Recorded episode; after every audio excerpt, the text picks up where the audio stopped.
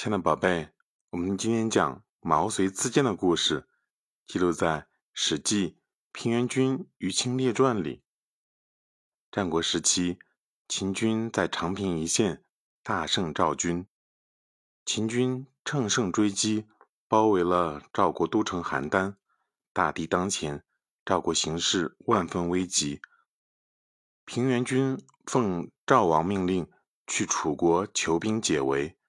平原君把门客召集起来，想挑集二十个文武全才的人一起去。他挑了又挑，选了又选，最后还缺一个人。这时，有一个叫毛遂的人走上前来说：“希望先生就以毛遂凑足人数出发吧。”平原君说：“先生来到我门下多少年了？”毛遂说：“到现在三年了。”平原君说。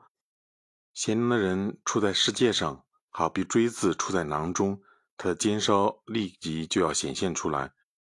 现在你在我门下已经三年了，左右的人对你没有称道，我也没有听到什么赞誉。这是因为先生没有什么才能的原因，所以先生不能一起前往，请先生留下来。毛遂说：“我不过今日才请求到囊中罢了。”如果我早就处在囊中的话，就会像麦芒一样，整个锋芒都会挺露出来，不单单只是尖哨露出来而已。偏军终于被说服，同意毛遂一道前往。那十九个门客互相用目光示意嘲笑毛遂。到了楚国，楚王只接见平原君一个人，两人坐在殿上，从早晨谈到中午，一直没有结果。毛遂大步跨上台阶，远远的大声喊道：“出兵的事，非利即害，非害即利，简单而又明白，为何议而不决？”楚王非常恼火，问平原君：“此人是谁？”平原君答道：“此人名叫毛遂，乃是我的门客。”楚王喝道：“赶快下去！我和你主人说话，你来干嘛？”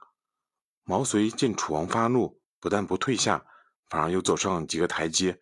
他手按宝剑，说道：“如今十步之内，大王性命在我手中。”楚王见毛遂那么勇敢，没有再呵斥他，就听毛遂讲话。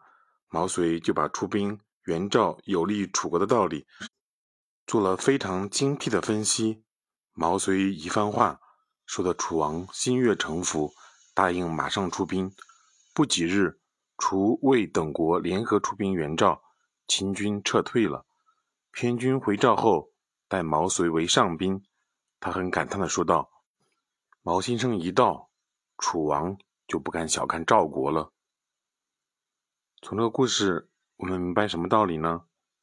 一个平时默默无闻的门客，三年苦于怀才不遇，却在关键的时刻勇于推销自己，这样超人的胆识和智慧，成功促使楚赵合纵，并留下了。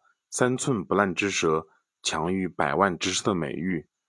现实生活中呢，我们也要懂得抓住表现自己的机会，勇于推销自己，不要惧怕别人的嘲笑和拒绝，